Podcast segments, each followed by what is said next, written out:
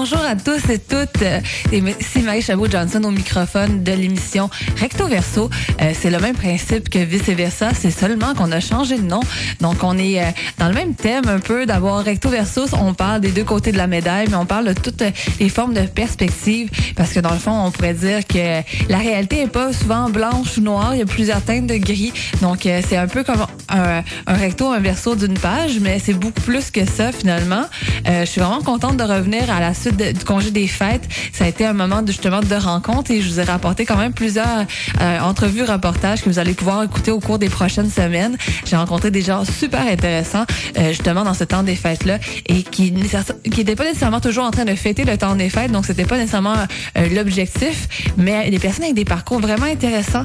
je pense à des personnes qui sont d'origine syrienne qui me parlaient justement du traumatisme de la guerre vécu par leurs parents ou encore des personnes qui ont immigré ici puis qui ont vécu la guerre eux-mêmes ou encore juste des personnes qui aiment leur ville, qui aiment Montréal. Et c'est un peu ça qu'on va entendre dans la bulle témoignage d'aujourd'hui. Quelqu'un qui est en amour avec la ville de Montréal. Et euh, ça, ça, va faire partie des beaux témoignages qu'on a euh, par rapport à notre ville. On a aussi une entrevue avec Lourdes Jean, qui est une collaboratrice pour amalgame.info. Amalgame.info, c'est un blog dédié aux, euh, enjeux de la diversité, donner une parole aux personnes justement qui parfois se sentent de l'amalgame. Donc, des personnes qui sont autant québécois qui ou de notre culture et que peu importe où qu'ils sont finalement, ils sont toujours vus comme l'autre. Et le but, c'est vraiment de créer cette pluralité-là des voix. Euh, et ça fait plusieurs mois qu'on essayait de se, de pour une entrevue. On a la chance de se parler ce matin, donc j'ai vraiment hâte de vous présenter tout ça. Mais en commençant, je vais vous parler d'une expérience que j'ai vécue pendant le temps des fêtes. J'ai participé euh, au Parlement jeunesse du Québec, qui est en fait euh, une organisation, une simulation politique à partisane, euh, à partisane plutôt, qui se qui se déroule dans la ville de Québec à l'Assemblée nationale, donc au salon bleu et tout ça. J'avoue que j'étais très stressée quand j'ai vu les chaises des députés, comme on voit à la télé un peu, on se sent vraiment comme tout petit là-dedans, avec son veston. On a l'impression des fois de, de jouer à l'adulte ou de jouer au un petit peu. Euh, mais justement, cette, simulation-là, euh, on pourrait facilement dire qu'elle est, euh, elle est privilégiés avec des milieux socio-économiques euh, élevés parce que souvent les personnes qui vont s'intéresser à ça, ils vont avoir le profil typique euh, étudiant en droit et tout ça, mais cette euh, simulation-là, contrairement à d'autres, c'est vraiment de, depuis de plusieurs années de favoriser la participation des minorités ethnoculturelles, mais aussi des minorités euh, sexuelles, qu'on pense à des personnes trans par exemple. Et euh, c'est pas toujours évident de, de justement se dégager de cette image-là de privilégié et très homogène pour essayer d'aller faire un recrutement.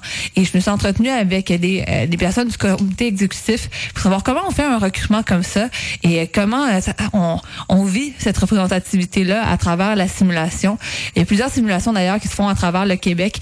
Euh, je pense personnellement à CTL, qui est une simulation du Conseil municipal de Montréal, qui vise justement aussi à donner une voix aux, euh, aux femmes des minorités ethnoculturelles, entre autres, pour leur montrer que finalement, mais elles ont aussi leur place dans, dans la politique municipale, la politique provinciale, la politique fédérale, qu'on sait que sont encore des domaines qui sont encore peu représentatifs au niveau de la population québécoise. Euh, on reste sous-représenté au niveau de la diversité. Ça avait d'ailleurs été une des critiques qui était sorti à la suite des élections municipales de novembre dernier. On avait, mais quand même, après les dernières élections, on a augmenté le nombre de, représentants en, termes de conseillers d'arrondissement, conseillers de ville ou de maires ou maires d'arrondissement qui, euh, qui, sont issus de la diversité, mais ça reste encore très peu par rapport à, la véritable population de, Montréal. Donc là, je me suis entretenue quand même avec des gens qui sont euh, à la base de tout ça. on parle d'une simulation qui, qui vieille de 68 ans et quand on regarde à travers les, les participants célèbres, on, on a d'ailleurs Jack Layton qui a été là pendant deux ans. Moi, ça m'avait vraiment frappé. Donc finalement, les simulations politique, c'est souvent aussi une, une occasion pour plusieurs personnes de s'initier à la politique, de voir est-ce qu'ils aimeraient se lancer en politique. pas, pas juste ça, bien, bien entendu, mais c'est l'occasion un peu de d'ouvrir les barrières puis de dire que finalement on peut faire de la politique autrement, même de la politique partisane. Donc je me suis entretenue avec Gabriel Laurence Brook, qui est le premier ministre de la de la simulation pour cette 68e édition. Euh, autre que le le titre célèbre, mais en fait, c'est surtout dire qu'il fait partie du comité exécutif, donc de l'équipe qui est en place pour justement organiser la simulation, organiser le, le recrutement. Et on en a parlé un peu. Et son entrevue a été suivie d'une entrevue avec deux participants, Dina Oussaini et David Gwakwere, que j'espère vraiment pas avoir sacré son nom de famille. Deux participants, euh, participants très intéressants, euh, qui, eux, euh, l'enjeu de la diversité puis la représentativité des minorités ethnoculturelles leur tient vraiment à cœur. D'ailleurs parlé de leur de leur expérience et aussi de, moments qui les avaient touchés par rapport aussi au témoignage de, participantes autochtones durant la simulation. Donc, je vous laisse écouter ça en premier avec Gabrielle Laurence Brook. C'est vraiment sur le fait, dans le fond, que j'ai entendu dire que le, le CE, depuis peut-être deux, trois ans, essaie de faire euh, une initiative pour justement avoir plus de participants qui viennent de minorités culturelles, parce qu'on sait que ce genre de stimulation-là pourrait être facilement euh, prisé par des classes peut-être un peu socio-économiques plus privilégiées, qui en général ont tendance à être un peu plus blanches. Dans le fond, je me demandais c'est quoi les efforts qui ont été faits, puis comme, comme ça a été quoi la stratégie derrière la chose dans les dernières années, en prenant en compte quand même que vous changez de comité exécutif année après année? Bien, c'est certain que c'est ça fait vraiment partie de la culture du PJQ, vraiment d'aller euh, au-devant des communautés euh, qui sont les moins représentées au Parlement jeunesse. Il y a euh, quelques années, effectivement, on remarquait que la députation était encore très majoritairement blanche, qu'elle n'était pas représentative de la diversité culturelle du Québec, ni des Autochtones d'ailleurs, ni de... Bon, on essaie d'être le plus représentatif possible aussi en termes de genre, donc homme-femme. Et je dirais que tant pour ce qui est de la parité homme-femme que pour ce qui est de la représentation culturelle, nous, au PJQ, on a la chance de passer par une sélection des participants et des participantes. Euh, donc, les premiers efforts sont bien sûr dans le recrutement, essayer d'aller vraiment chercher des bonnes candidatures de personnes issues euh, de la diversité culturelle. Et euh, de ce côté-là, il y a plusieurs choses qui ont été faites. Bien sûr, le recrutement général nous permet d'aller quand même rejoindre les, c'est-à-dire le recrutement général qu'on fait, et surtout dans les cégeps, dans les universités, il y a autant de, je veux dire, les diversités culturelles sont bien représentées dans, les cégeps et les universités, donc quand une facilité d'approche de ce côté-là. Euh, par la suite, on a aussi, par exemple, on a envoyé une invitation, euh, par exemple, au Forum Jeunesse de Saint-Michel, qu'on sait qui est un quartier assez euh, avec une forte diversité culturelle à Montréal, et qui nous envoie euh, depuis deux trois ans là vraiment des bonnes candidatures de jeunes qui sont vraiment en général assez qui représente bien donc euh, la clientèle qu'on essaie d'inclure le plus possible dans le PJQ parce qu'elle n'y se trouve pas déjà. Donc euh, des personnes des minorités, des personnes aussi qui viennent peut-être de milieux plus défavorisés. Et après ça, ben nous dans la sélection, c'est pas qu'il y a un quota, c'est que vraiment on fait de la discrimination positive. On a vraiment une forte sensibilité par rapport à la représentation de la diversité culturelle, des régions, euh, des femmes et des hommes. Donc là, il y a un quota qui s'applique pour la représentativité homme-femme, euh, minorité sexuelle, euh, tout ce qui est LGBTQ2+, etc. Évidemment, les gens ne le disent pas nécessairement dans leur candidature, mais des fois, c'est plus, des fois, ils le disent. Euh, donc, quand les gens le disent, pour nous, c'est vraiment un plus. En fait, plus il y a de diversité, plus on, le PJQ est riche de ces et de tous ces participants? Oui, parce qu'en plus, euh, j'ai des ventes couloirs qui me disaient que, tu au départ, c'était pas nécessairement réfléchi dans cette perspective-là. Il y avait des, on, voit que le processus, souvent, quand on va pour appliquer, on a trois questions, euh, un peu pour voir qu'est-ce qu'on voudrait apprendre de l'expérience, puis qu'est-ce qu'on peut y contribuer. Euh, mais je pense que cette année ou l'année dernière, il y a eu la, la possibilité de justement dire si on venait d'une minorité. Parce qu'avant, sinon, c'est un peu difficile à déterminer.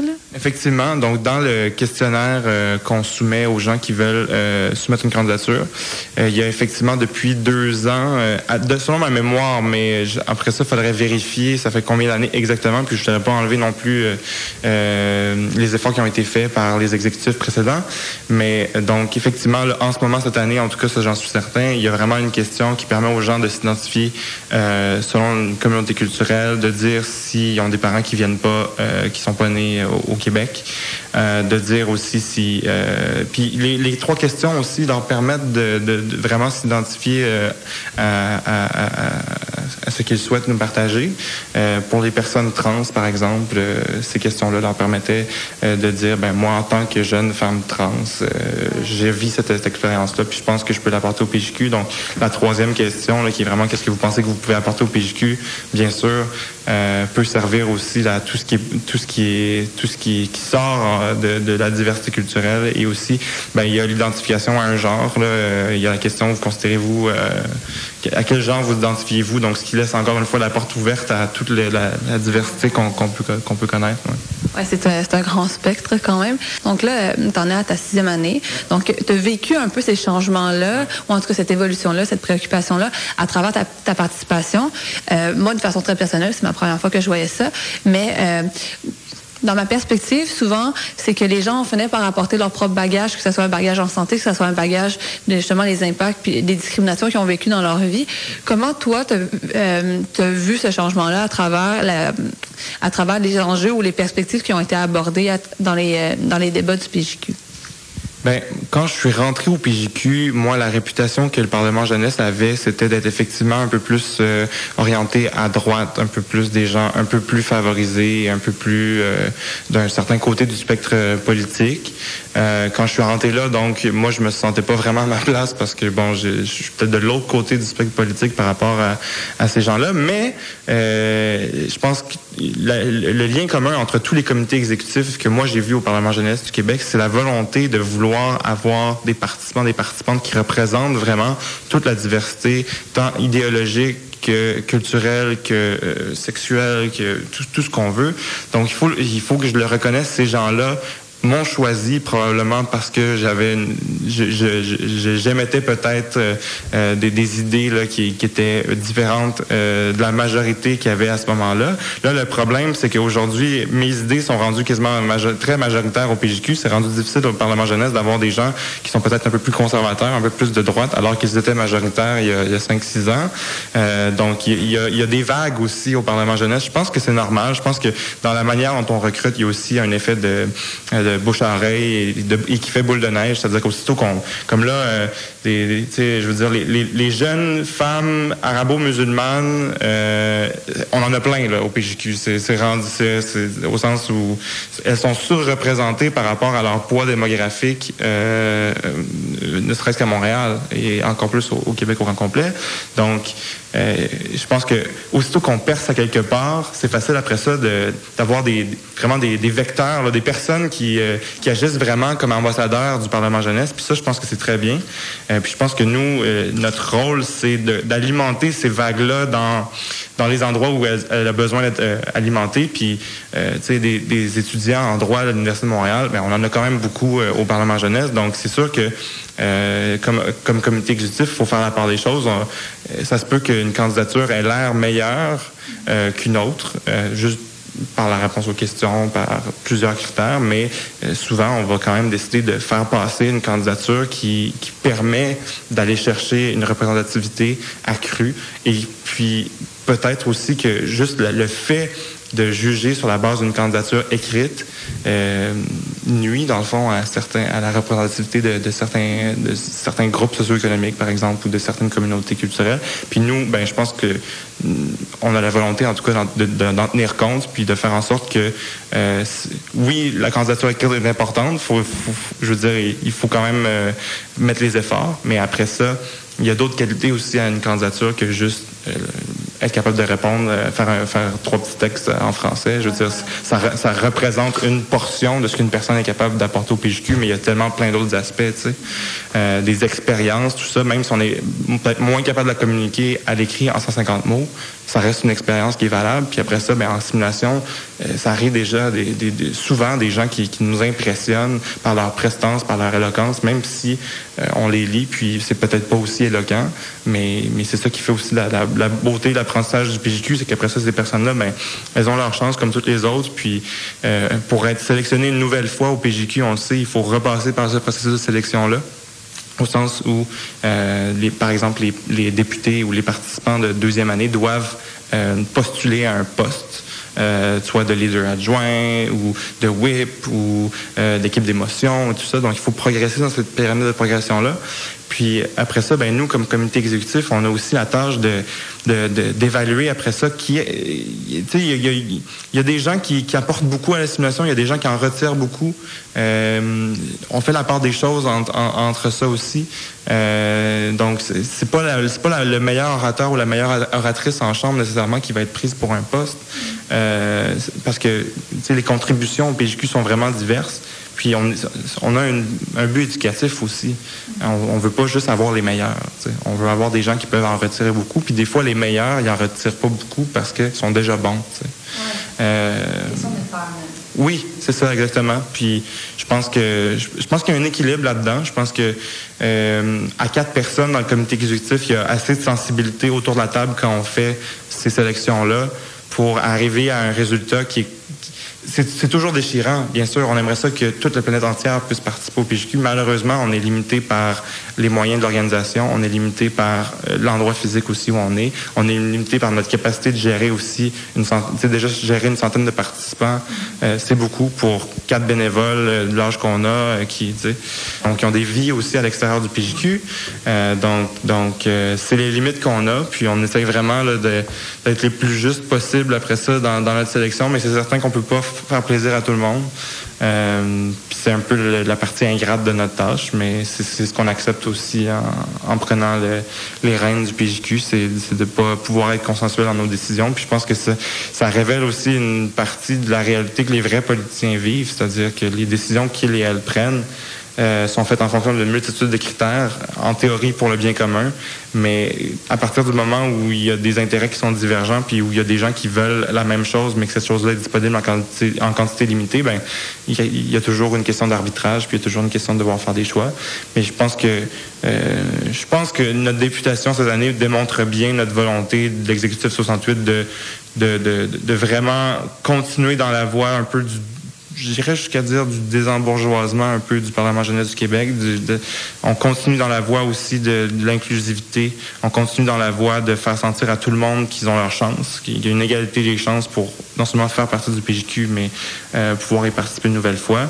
Puis je pense aussi que, ben évidemment, euh, le, choix de notre lieutenant-gouverneur cette année témoigne aussi du fait qu'on voulait envoyer un message euh, aux communautés qui, qui, vivent, surtout cette année, beaucoup de de, de, de, de violence euh, systémique, euh, voire de propos haineux, euh, de crimes haineux, euh, que, que, que, nous, on veut vraiment être une organisation qui bâtit des ponts entre les jeunes Québécois de toutes les origines, de toutes les religions, de toutes les ethnies, de toutes les couleurs, peu importe.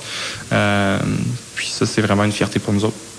Bonjour, mon nom est David. Je suis un étudiant à l'Université d'Ottawa en administration publique et en sciences politiques. Je termine mon bac cette année et je suis aussi à ma deuxième participation au Parlement jeunesse du Québec, de simples députés, maintenant attaché de presse. Bonjour, moi c'est Dina. Euh, c'est ma troisième année au Parlement jeunesse du Québec. Euh, actuellement, je suis comme David, euh, attaché de presse. Donc, on forme un super duo. Et là, vous répondez en duo en plus de ça. Oui, en, plus, on nous appelle aussi la tribu, de, Dana. Parce que Da pour David et Na pour Dina. Il n'y a presque pas eu de coordination. Non, aucune. Quand il n'y a pas de caméra, c'est smooth, smooth, smooth. Euh, dans le fond, euh, moi, la partie qui m'intéressait le plus, c'est de, voir en fait comment euh, comment la, il y a eu une transformation dans le recrutement pour la simulation. Tantôt, je parlais avec Gabriel qui fait office de premier ministre cette année. elle me disait que justement, dans les dernières années, il y avait eu un souci par rapport au fait de vouloir rendre le Parlement jeunesse plus représentatif de la population en général. Donc ça, ça inclut entre autres d'essayer d'accentuer la participation de minorités ethnoculturelles, minorités sexuelles, minorités régionales aussi. Et euh, je me demandais comment ça se traduisait à l'intérieur, vous qui n'en êtes pas à votre première euh, année. Ben moi, je le vois de plus en plus. Puis aussi, je en fait, je suis dans le conseil d'administration de l'association parlementaire des jeunes Québec, des jeunes, ça, les, jeunes parlementaires du Québec. Désolé. Donc en fait, euh, si je me trompe pas, on est à 35 des, des participants et participantes euh, qui représentent la diversité, tant au niveau ethnoculturel que de la diversité euh, euh, sexuelle, identitaire, du clivage rural, urbain aussi. Donc il y a beaucoup cette année de gens qui proviennent des régions. Il y a aussi des membres de la communauté autochtone. Donc ça permet d'ouvrir les, barrières que souvent on regarde au niveau tant des médias ou la question qui viendrait pas nécessairement d'office, parce que des fois, on le prend pour acquis, euh, le bien-être de la représentativité et tout ça. Mais qu'est-ce que vous sentez que ça l'apporte à l'exercice de la simulation, d'avoir des personnes avec des parcours différents, mais pas juste des parcours professionnels, mais des parcours identitaires différents? Y a la première approche que moi je pourrais voir qui est du point de vue purement débattoire, où est-ce que ça approfondit puis ça rajoute des dimensions au, débat. Euh, c'est une chose de parler d'une réalité de quelqu'un, c'est une chose si quelqu'un parle de sa réalité. Euh, donc parler à la première personne, à la troisième personne, c'est complètement différent. Puis je pense qu'on peut toujours beaucoup apprendre de ça. Deuxième deuxième chose, je pense qui est bon, c'est moi par exemple en tant que euh, première année, c'est de me voir aussi.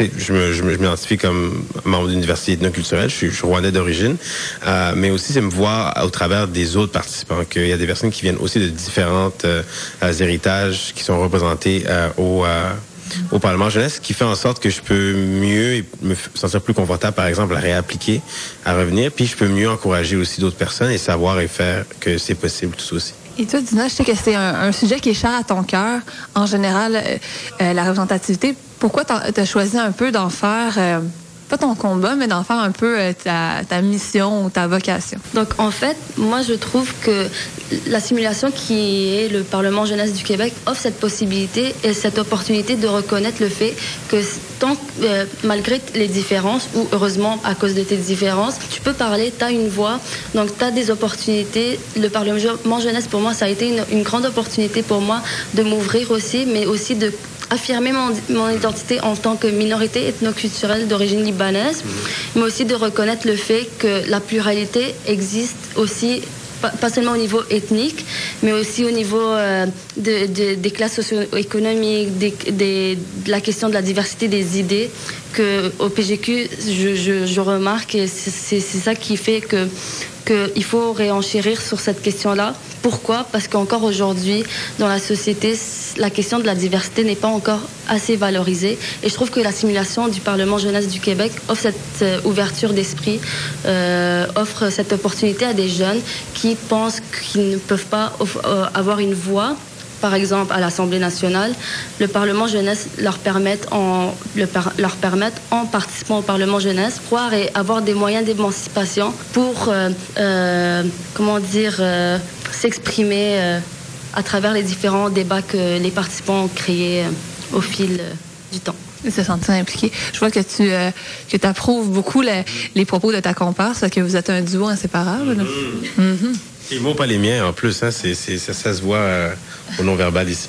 Qui vous concerne, qu'est-ce que vous imaginez là, pour... tu dis, il y a encore du travail à faire. Qu'est-ce que tu imagines? Qu'est-ce qu'on devrait faire comme travail? Ben, moi, je, je pense qu'il y a encore du travail à faire. Ben, pour, pour, par exemple, un volet qui, qui est un volet qui, qui, a, qui a un accent qui est mis de plus en plus pendant les dernières deux, trois, quatre années du PJQ, c'est la présence d'une délégation autochtone qui est fantastique, que j'adore, que, que, qui, qui me rend de plus en plus humble à écouter ce que la richesse dans, dans leurs propos quand ils, quand ils prennent la parole. Euh, mais aussi, je pense, j'aimerais ça aussi peut-être qui est, est un peu plus euh, euh, dans le futur. Euh, pas de nombre en tant que tel, mais de plus de temps de parole d'une façon ou d'une autre. Peut-être une façon où est-ce qu'on pourrait apprendre un peu plus euh, de leur région, de leur, de leur vie quotidienne, quoi que ce soit d'autre. Parce que c'est rare qu'on ait l'occasion d'avoir un, forum comme tel, mais aussi d'avoir une, belle place assise, ce qu'on peut tous apprendre, je pense. Et ça, ce serait de bien, bien sûr voir avec eux-mêmes, avec le consentement à, à, cette autre addition dans le temps, mais je pense seulement que ça pourrait être tellement plus riche parce qu'à chaque fois qu'il y a une intervention de quelqu'un d'une délégation autochtone, je pense qu'on grandit un peu plus dans l'âme et dans notre connaissance, puis dans des réalités qui sont différentes des nôtres, euh, euh, mais qui sont tellement réelles et tellement, des fois pressantes et préoccupantes, euh, par la disparité avec comment on vit ici plus au sud. C'est d'ailleurs un des dans les moments marquants. On pense que cette année, il y a deux participantes d'origine autochtone. Je pense que les deux sont d'origine Innu, d'ailleurs, euh, qui nous ont parlé dans leur discours d'ouverture, la première de justement la réalité des femmes autochtones et comment il y a beaucoup plus de chances de décès. Et euh, la deuxième parlait un peu plus par rapport à la conservation de la langue Innu. Et dans l'Assemblée, à, chaque fois qu'ils prennent la parole, on voit la différence, comment euh, les participants et participantes sont, sont soulevés. Je pense que je t'ai même vu verser une petite larme. Oui. Donc, en fait, euh, euh, moi, je trouve que leur témoignage est humble et aussi, il faut le reconnaître comme quoi. Euh, moi, en fait, j'ai souvent eu accès à, des informations concernant les autochtones, mais je trouve ça encore plus beau quand c'est une personne autochtone qui vient parler de ces réalités-là. Je trouve ça encore plus légitime et c'est plus une forme de empathie intellectuelle, mais aussi une empathie émotionnelle de reconnaître ces enjeux-là qui parfois ne sont pas assez euh, écoutés. Je trouve que le Parlement jeunesse, ce qui est beau avec euh, le Parlement jeunesse du Québec, c'est qu'on offre une, une, une, possibilité à des jeunes femmes ou des jeunes hommes autochtones ou euh, trans ou en tout cas de toute la diversité d'avoir cette voix-là et de parler de ces choses que parfois on oublie ou on met de côté alors qu'elle devrait être encore plus écoutée par la société, par les jeunes, par nous, par moi. Même moi, quand, j'écoute la, jeune autochtone par rapport à un, sujet, par exemple le taux de suicide chez les autochtones, ça me touche parce que c'est un sujet, on en parle, on en parle, on en parle, mais j'ai jamais, par exemple, entendu dans les médias une femme autochtone en parler. Ça a mhm. toujours été un spécialiste ou un recherchiste. Puis on reconnaît maintenant avec le, fait que j'ai rencontré une femme autochtone qui parle de ces enjeux-là, je me sens encore plus touchée parce qu'elle est plus près de, cette réalité-là. Même en, même en en parlant, je suis troublée émotionnellement. Mhm. J'arrive pas à avoir les mots. J'aimerais ça que ce soit cette fille-là qui vienne vous parler de ces, ces réalités-là. C'est ça. Parce que ça touche. Je m'appelle Charles. Ça, répond à la première question. je m'identifierais comme un étudiant euh, montréalais dans la vingtaine. Pour moi, être montréalais, c'est euh, un attachement à, à, ma ville, qui est Montréal, qui est à mon quartier aussi, qui est Villeray, euh, et à sa culture, à la proximité des gens, au partage des gens aussi. Euh, à toute la créativité qui sort de tout ça. Euh, ouais, j'aime Montréal pour ça, pour sa vie. Ben justement, mon, amour de, de ma ville m'a amené à être un étudiant en urbanisme et justement parce que je me passionne pour pour la ville, pour l'organisation des villes, pour comment ça peut marcher tout ça, comment ça a pu marcher pendant tant d'années, tant de gens dans si peu d'espace qui se transportent tous les jours qui vont travailler, qui vivent, qui mangent, qui tout ça. Comment tout ça fonctionne, puis comment euh, comment un organisme municipal ou provincial ou peu importe le, niveau, l'échelon, euh, comment comment ces, gouvernements-là peuvent influencer la manière dont les gens perçoivent leur ville, puis comment ils vivent leur vie au jour le, jour, pour, justement que ça fonctionne, pourquoi, pourquoi les gens sont fiers d'habiter dans certains quartiers et pas dans d'autres?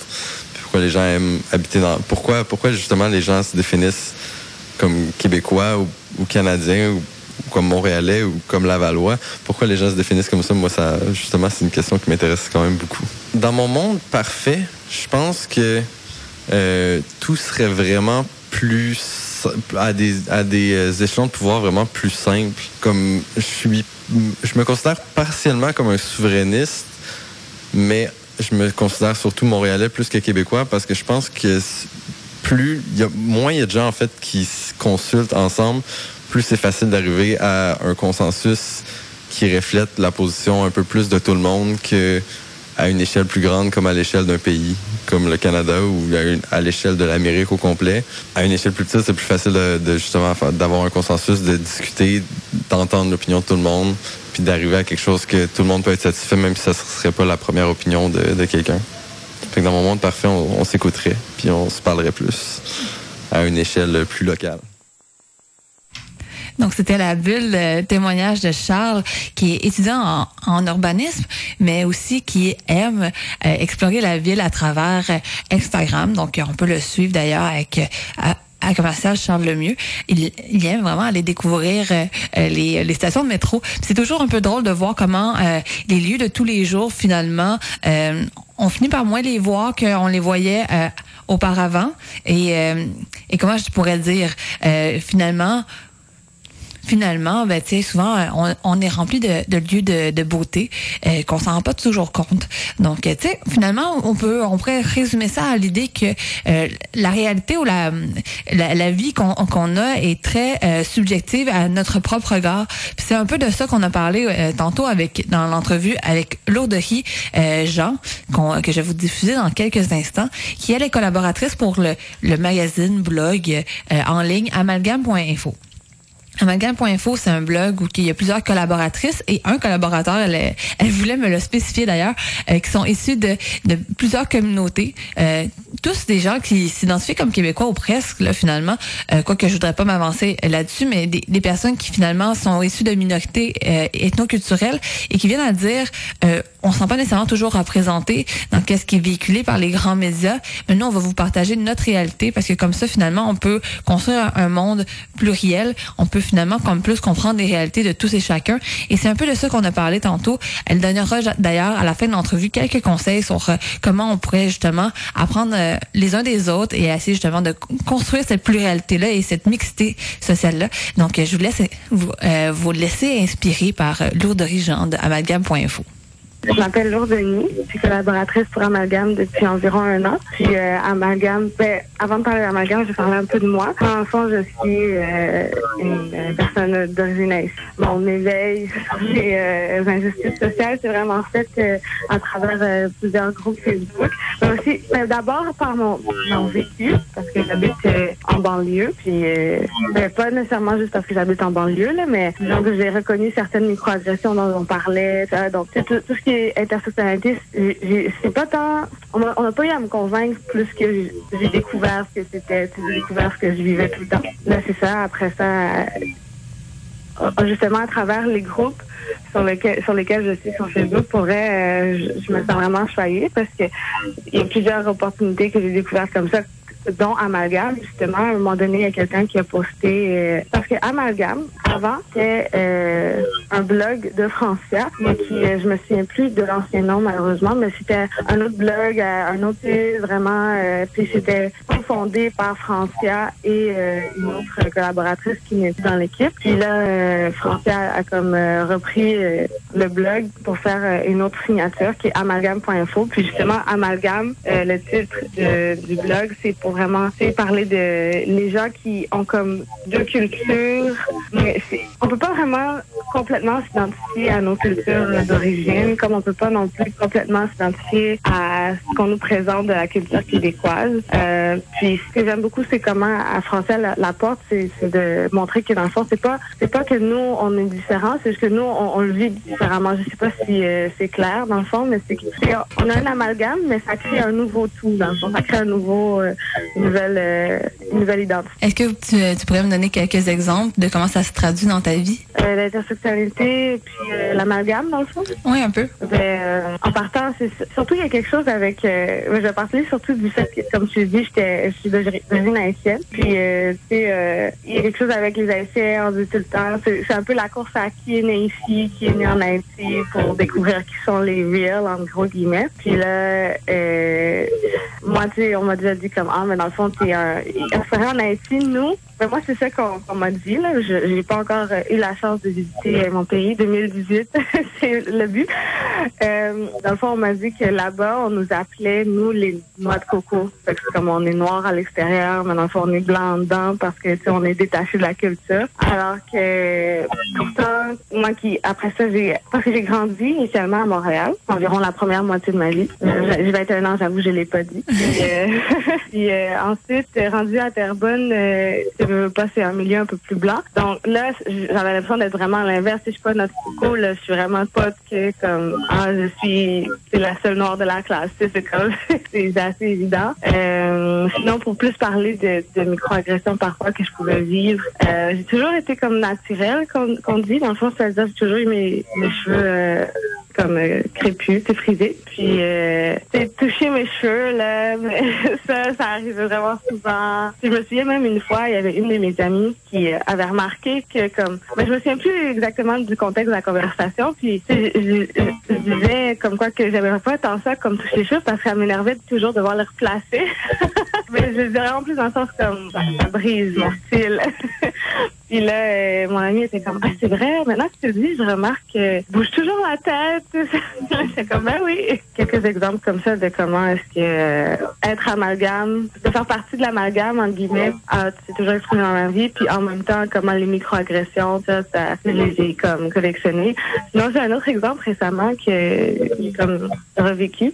Fait que j'ai pas revécu, mais plutôt je me suis souvenu, voilà. Puis euh, c'était que euh, on parlait de l'élection de euh, Pauline Marois avec une de mes amies. Puis à l'époque, je, je me j'ai jamais autant je, je- disons que j'étais juste pas éduquée sur ce qu'était le féminisme. Comme j'ai jamais été contre, c'est juste que sais, je me nommais pas féministe, je savais pas vraiment c'est quoi tout ça.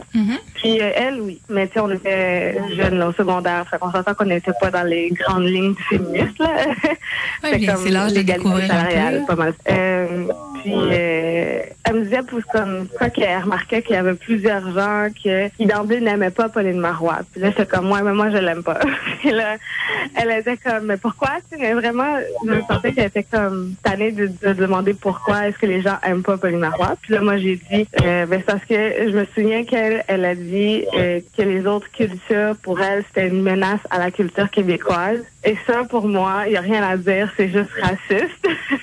Puis là, elle, elle a fait comme, oh my god, j'avais jamais vu ça de même. Je pensais, parce que ben, généralement, les gens disent qu'ils l'aiment pas parce que, oh, elle est pourrie en économie, elle va faire plein d'erreurs, nan, nan. Mais en fait, c'est juste parce que c'est une femme, puis ils s'attendent à ce qu'elle fasse des erreurs. Mais là, comme je dis que je me suis souvenu de ce souvenir-là, j'ai réalisé ça, c'est un bel exemple de l'intersectionnalité dans mon quotidien. C'est comme mon amie Blanche, qui avait jamais pu remarquer l'aspect culturel que Pauline Marois passait à côté, mettons. Donc, euh, Parce que justement, c'était tellement en dehors de sa réalité à elle. Exact, exact. C'était pas, c'était pas nécessairement méchant, c'est juste, c'est vraiment, on avait des angles différents d'emblée. Oui, parce qu'on on, on parle souvent du fait que les discriminations ben, sont un peu plus invisibles pour les gens qui les vivent pas. Je me demandais aussi, tu sais, amalgame.info, euh, on l'a plus ou moins expliqué, mais peut-être expliquer un peu la forme. Euh, c'est un Oui. c'est un peu un regroupement. Vous faites des billets de blog, euh, vous faites aussi des événements. Euh, comment, dans le fond, vous faites connaître votre propre réalité à travers ce médium-là? Ben, en fait, Amalgame, c'est euh, d'emblée surtout euh,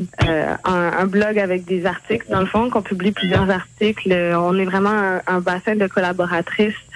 Un collaborateur maintenant, parce que à la dernière ouverture qu'il y a eu, on avait initialement c'est vraiment que des femmes. Là, on a essayé d'ouvrir ça parce que no- notre angle c'est surtout l'angle culturel. Puis après ça, les collaboratrices sont libres de parler de sujets féministes, par exemple, tout ça.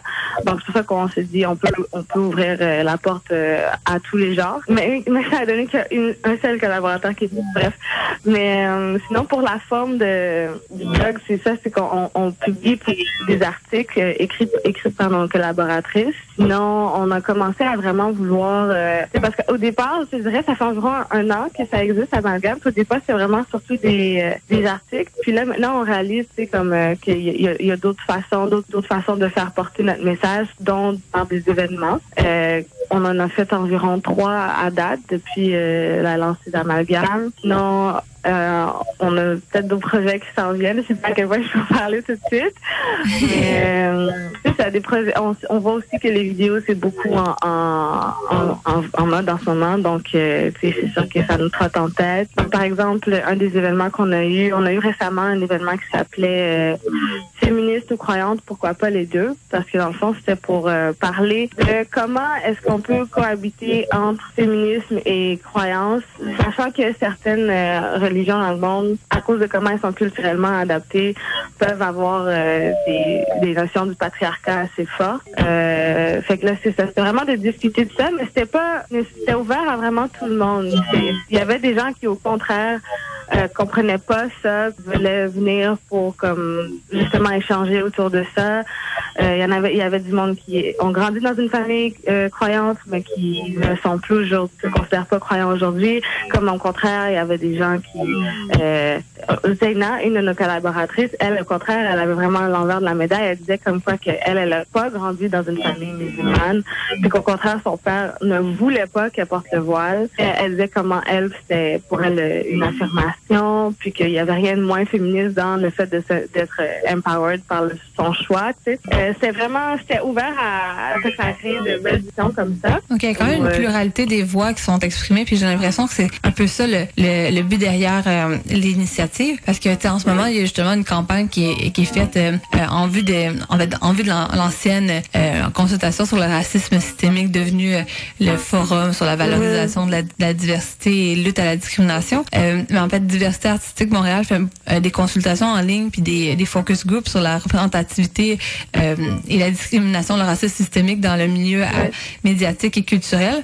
Puis dans le fond, quand j'avais parlé avec d'autres de vos collaboratrices dans, dans le passé, ils venaient me dire qu'un peu amalgame.info venait un peu remplir le vide qu'on voyait qui manquait justement de, de, de, de modèles ou juste de, de voix au niveau de, de la diversité dans les médias. Euh, toi, personnellement, euh, comment tu vois le rôle de cette plateforme-là dans, dans cette perspective de représentativité? Je dirais c'est vraiment euh, porter nos voix, mais tu sais, je tiens bien à, préciser que c'est au pluriel parce que comme tu as dit, c'est vraiment français que c'est assuré que c'était langue de, de, de la plateforme, c'est de montrer la pluralité de l'amalgame. Parce qu'on est plusieurs collaboratrices dans l'amalgame. C'est sûr qu'on a une certaine signature comme n'importe quel blog, mais euh, je dirais, on n'est même pas toutes nécessairement des personnes qui s'identifient comme féministes. On vient vraiment pas toutes nécessairement des, euh, des, des mêmes bagages culturels. Puis euh, c'est ça qu'on on trouve que ben, surtout, c'est la fondatrice, on, remarque tous dans le fond qu'il manque dans les euh, médias québécois. Puis la réalité, c'est que nous, comme on se retrouve souvent à, ben, je vais peut-être un peu plus parler de moi là, mais je me retrouve souvent à, par exemple, regarder plus la télévision en anglais euh, parce que c'est plus possible de me, de me reconnaître, par exemple, ou écouter des médias en anglais et tout. Mais comme je disais tantôt, l'amalgame, c'est pour- nous, du moins, c'est d'avoir, comme toujours baigné dans la culture québécoise. C'est sûr que je me sens pas nécessairement complètement représentée dans la réalité américaine. Euh, fait que c'est un peu d'amener ça, cette réponse-là avec l'amalgame de là, on, on parle de nous, mais on parle surtout pour nous. On, on veut vraiment que les gens se reconnaissent quand, quand ils voient nos discours. Puis pour que les autres, par exemple, ne sont pas de l'amalgame, euh, peuvent enfin être exposés à ces opinions-là, à, ces, à cette pluralité-là, dans le fond, parce que on est souvent réduit à, à un token, c'est-à-dire il y a comme un personnage à diversité culturelle dans, la, per- dans une émission, par exemple, n'importe quelle plateforme médiatique. Puis tu sais comment comment cette pluralité-là peut être représentée par un personnage, c'est sûr, ça fonctionnera pas. Fait que c'est vraiment de d'ouvrir cette porte à, à cette pluralité-là, surtout pour les on, on, on, est plus jeunes en général. Fait que qu'on- on, grandit différemment à travers la génération québécoise, la société québécoise plutôt que par exemple nos parents. C'est vraiment de montrer comment est-ce qu'on diffère de nos parents, mais qu'on diffère en même temps de, par exemple, les personnes euh, qui ne s'identifient pas de l'amalgame. Et comme qu'est-ce qui résonne beaucoup dans, qu'est-ce que tu dis depuis le début, c'est c'est la notion de toujours se faire euh, représenter un peu comme l'autre, puis de pas faire justement partie de la, grande famille de la culture québécoise qu'on, à mon avis, est très multiple. Et euh, ça c'est d'un point de vue vraiment personnel, mais tu sais, je pense que tu sais, la, responsabilité elle est multiple. La responsabilité vient aussi de la société d'accueil, de la société plus blanche, plus privilégiée, qui pas nécessairement exposée à ces réalités-là parce qu'elle vit pas les mêmes enjeux. Est-ce que vous, tu sais, comme là il y a amalgame.info, mais quels seraient comme un peu les conseils ou comme les, les idées que tu pourrais avoir pour les gens justement qui veulent créer plus de, de, plurali- de pluralité ou de mixité dans, dans leur sexe social ou dans leur euh, dans leur euh, diète d'information pour avoir justement un, un portrait qui soit plus euh, plus juste de la de la réalité québécoise. Puis justement qui ces gens-là au final finissent par moins dépeindre euh, les, les autres euh, co-citoyens co-citoyennes québécoises comme étant ben, l'autre comme l'amalgame et tout. Ouais. Euh, Euh, ben, c'est sûr qu'il y a, y a l'amalgame. Sinon, euh, pour plus ce qui est de l'information, euh, c'est nous un peu ce qui, je veux pas dire qu'il remplace parce que j'ai liké aussi Radio-Canada, mais tu sais, ce genre de billet d'information-là. Il y a aussi la page Tout le haut d'en parle, qui est une mhm. initiative de Gabriella Quinté, mais Gabriella Quinté, c'est vraiment, c'est une page où est-ce qu'on peut vraiment avoir, euh, c'est comme, c'est plusieurs, euh, plusieurs euh, nouvelles qui sont publiées, mais c'est des nouvelles qui nous affectent plus, si je peux dire, ou de notre angle. Mhm. C'est vraiment, c'est plus ça en fait, parce que c'est vraiment, c'est posté, mais c'est très vaste qu'elle poste, mais c'est une façon de d'avoir un autre angle que juste, par exemple, TVA Nouvelle sur son newsfeed, par exemple. Euh, sinon, dans le quotidien, c'est sûr que c'est d'essayer de se garder euh, au courant de, des événements qui peuvent arriver.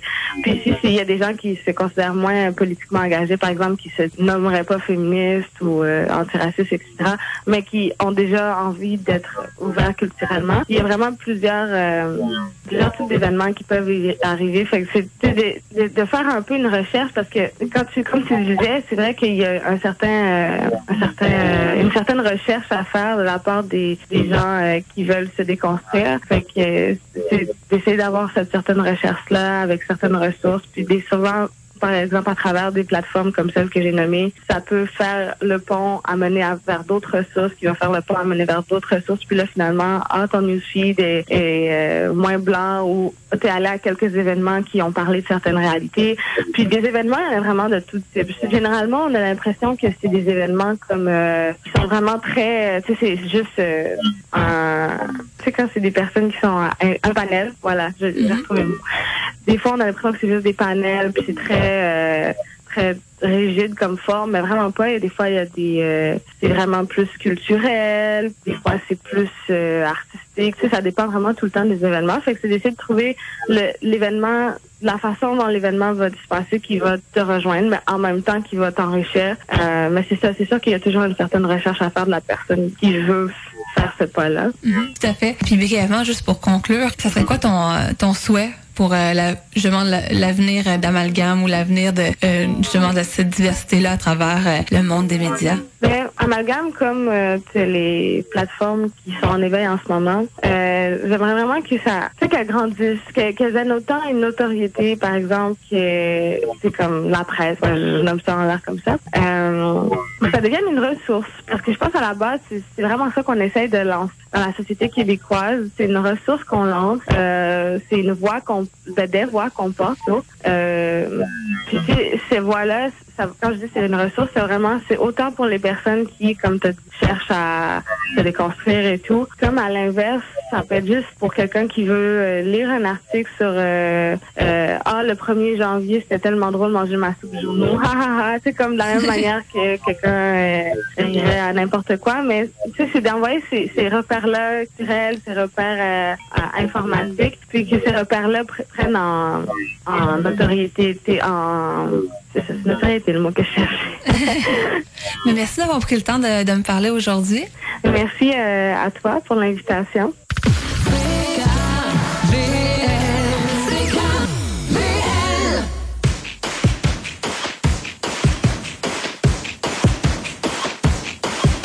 Mon père est canadien, amérindien, francophone. Ma mère est russe, allemande, américaine, anglophone. Et moi, je suis le résultat. Ton père est égyptien, japonais et danois. Ta mère est colombienne et fait un bon pâté chinois. Et toi, tu es le résultat. Ça fait depuis le tout début des temps que les humains se mélangent mon ange. Alors ce soir prends un secours, n'aie pas peur. Mettons en marche le malaxeur. Les faits sont là, ma belle, c'est pas la peine de nier. Tu sais que notre amour est métissé. Oublions la race pure. Ce soir, créons notre propre culture. mère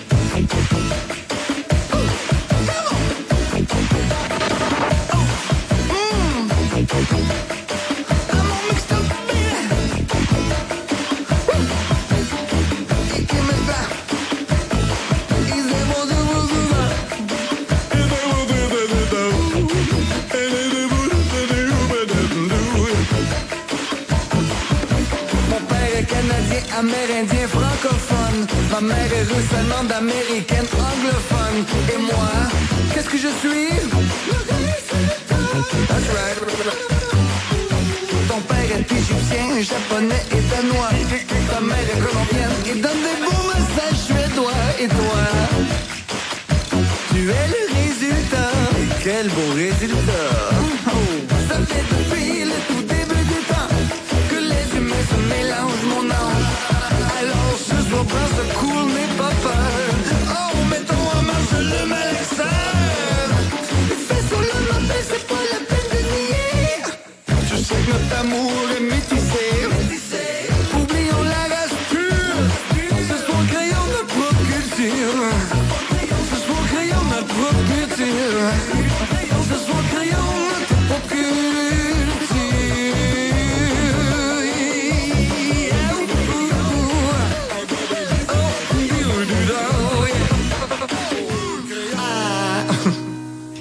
Oh yeah, j'aime vraiment ça. Écouter du Damien Robitaille. Euh, on l'entend dans la chanson. C'est pas une des chansons qui était le plus connue de son album Omniprésent, mais c'était une chanson euh, qui parlait justement du mélange de cultures parce que on a tendance des fois à penser que euh, je sais pas, moi j'aime le j'aime pas tellement euh, comme je vous avais dit dans la première émission l'expression québécois de souche. Même si c'est très imagé, ça reste à dire que finalement on est un peu un mélange de tout. On est un mélange de plusieurs vagues d'immigration et ça c'est vraiment quelque chose que j'aime à partager à, travers l'émission de Recto Verso. D'ailleurs avec une belle référence qui est le guide du Montréal multiple euh, que j'aime bien à, à référer euh, parce qu'en fait ce, ce guide là finalement vient nous montrer l'ensemble de- des, euh, des traces euh, des différentes communautés ethnoculturelles de Montréal qu'on comprenne les francophones, les anglophones, les autochtones également là, euh, dans euh, dans le dans le mélange. Juste dire que finalement on est constitué par plus- plusieurs origines et que f- on peut être fier de nos origines et juste dire que finalement il n'y a pas la notion de l'un et l'autre comme euh, on en parlait dans l'entrevue avec Lourderie. Euh, L'idée est vraiment que on est tous un peu euh, québécois à notre façon et, et c'est pour ça que j'ai mis cette chanson là. Je voulais rappeler justement qu'il fallait justement défaire l'amalgame. Le, le but du, euh, du magazine en ligne, le blog, c'est pour et par les personnes de la minorité, mais finalement, euh, on peut pas dire qu'on est colorblind, on peut pas dire qu'on est daltonien parce qu'il y a encore des euh, des questions de discrimination qui sont encore présentes aujourd'hui dans la société. Et puis c'est in- intéressant, puis c'est même important, essentiel d'en parler, mais d'être fier de cette diversité là, puis de pas justement l'utiliser justement comme tout le temps comme une richesse, mais qu'elle devienne naturelle. Donc euh, c'est un peu euh, c'est mon éditorial de la semaine. Euh, il reste très peu de temps à l'émission et comme on aime conclure souvent, on aime conclure ça avec des événements à, à aller voir pendant la semaine ou pendant la, fin de semaine qui suit, vu qu'on est on est vendredi. Euh, et moi, je suis allée à une exposition. En fait, il y a plusieurs expositions euh, que je vous avais parlé dans les dernières émissions. Euh, je sais pas, si j'aurai le temps de vous parler de toutes les, les expositions que je voudrais vous parler aujourd'hui, mais un coup de cœur que j'ai eu cette semaine, c'est vraiment l'exposition au musée des Beaux Arts. Euh, qui, il était une fois dans l'Ouest. En fait, il était une fois le Western. Vous voyez, je, fais des lapsus parce que justement, euh, le film Il était une fois dans l'Ouest, c'est un classique des films western des années 80-90. Euh, à travers- C'est une des meilleures expositions que j'ai vues au Musée des Beaux-Arts depuis longtemps euh, parce que justement, c'est une exposition qui est actuelle, c'est facile. Euh, on, on y va dans le mélange de, euh, de l'art plastique, du cinéma, de la musique. On, on, on sait toujours un peu suivre aussi d'a- d'ailleurs par euh, la musique folk traditionnelle, country. Ça nous met vraiment dans l'ambiance. Euh, Il y a beaucoup de, euh, de pièces, de, de costumes ou même d'artisanat autochtone qui est très intéressante à voir. Et dans le fond, l'exposition est vraiment divisée en plusieurs périodes. Donc, on parle au début de l'idée du mythe américain du cowboy, euh, parce qu'on sait dans le fond que quand il y a eu la euh, quand il y a eu la guerre d'indépendance américaine, on a les les autorités avaient eu besoin finalement de construire le mythe américain pour se distinguer de la Grande-Bretagne, pour dire finalement on n'est plus des colons britanniques, on est des Américains. Et le mythe du cowboy venait un peu euh, construire cet idéal-là, vu que dans les pays euh, européens, on était tous un peu entassés les uns sur les autres, tandis que les États-Unis, euh, le Canada aussi, c'est les grands espaces. Et euh, le cowboy qui va découvrir euh, l'Amérique, c'était un peu ça. Et il y avait vraiment beaucoup tout, tout le temps, par contre, la, la dichotomie entre le cowboy et l'Indien. Hein, on sait que l'Indien, c'est pas un bon terme, hein, on s'entend, on parle de Première Nation autochtone. C'est pour ça que tout au long de l'exposition, d'ailleurs, c'est c'est inscrit en guillemets. Et tout au long de l'exposition, d'ailleurs, on... euh, on, actualise les, euh, les anciens documents pour justement les remettre en, en, perspective, puis justement voir comment certaines fois il y avait des discriminations puis des, des stéréotypes qui étaient euh, qui étaient perpétués dans, dans ceux-ci. Et euh, donc ça c'est la première euh, la première période, donc la construction du mythe américain. Après ça, on a une autre période qui est justement comment le mythe du cowboy a été réutilisé dans les moments un peu comme la guerre du Vietnam pour faire une critique de l'Amérique moderne, sans faire une critique directe, par exemple de la guerre du Vietnam, mais on peut la on peut la sentir justement dans cette idée-là du euh, du héros qui euh, finalement euh, des fois chasse un peu chasse un peu des des, des démons un peu comme à, la Don Quichotte. Des fois il se crée des malheurs à mon avis. Et on a aussi après ça l'autre partie de justement la réacquisition la euh, euh, le terme m'échappe en ce moment, mais justement euh, une réappropriation par les, les peuples autochtones et les aussi des, les femmes et les personnes de minorité afro-descendantes qui se réapproprient un peu les, mythes du des cowboys pour les remettre à leur sauce parce qu'on sait que finalement c'était des c'était des, des classiques qui finalement finissaient par euh, perpétuer cette domination blanche. Euh, donc c'est une exposition qui est magnifique à aller voir, qui mélange vraiment sculpture, photographie, peinture, film, très accessible. Et elle est au musée des Beaux-Arts depuis depuis la mi-octobre, mais on a encore le temps de le voir. Ça finit le 4 février 2018. Donc euh, allez-y, euh, allez-y. Je vous encourage fortement à y aller euh, et surtout par le fait que si vous attendez dans les dernières semaines, l'exposition va être pleine. Donc allez-y de jour, c'est la meilleure façon de finalement avoir du temps pour soi. Donc l'émission tire à sa fin. Il y a plein d'autres expositions que j'aurais voulu vous parler, mais peut-être qu'on aura le temps d'en parler dans les prochaines émissions. Et la semaine prochaine, on va vous revenir avec une autre émission euh, qui va être chargée. On va s'entretenir avec le chanteur autochtone Samian qui va nous parler de sa participation au film Hochelaga, Terre des Armes qui va sortir dans les dans les salles dans quelques semaines. Je vais pouvoir même vous rapporter mes impressions du, euh, du visionnement de presse en direct et on va aussi s'entretenir avec le créateur fondateur euh, de Média un nouveau média euh, qui se, veut se dédier à la diversité et être le premier média de la diversité au Québec. Donc on, on va avoir des belles des belles entrevues sur le sujet et pour l'instant, ben, je vous souhaite un joyeux week-end, un joyeux week-end de découverte et je vous invite à sortir dehors même si il fait froid. Il y a plein d'expositions à Montréal qui valent la peine on peut avoir l'impression de sortir sans trop se geler le bout du nez. Donc, euh, je vous souhaite un joyeux week-end en, chaleur et euh, auprès de vos proches, plein de rempli de découvertes. Donc, euh, on va refait un peu mes vœux de Noël, mais finalement, le but, c'est de pouvoir fêter et de découvrir toujours plus. Et je vous reviens la semaine prochaine avec d'autres entrevues. C'était Marie Chabot-Johnson au micro de CKVL FM 100,1 FM pour, pour votre émission Recto Verso. Au revoir.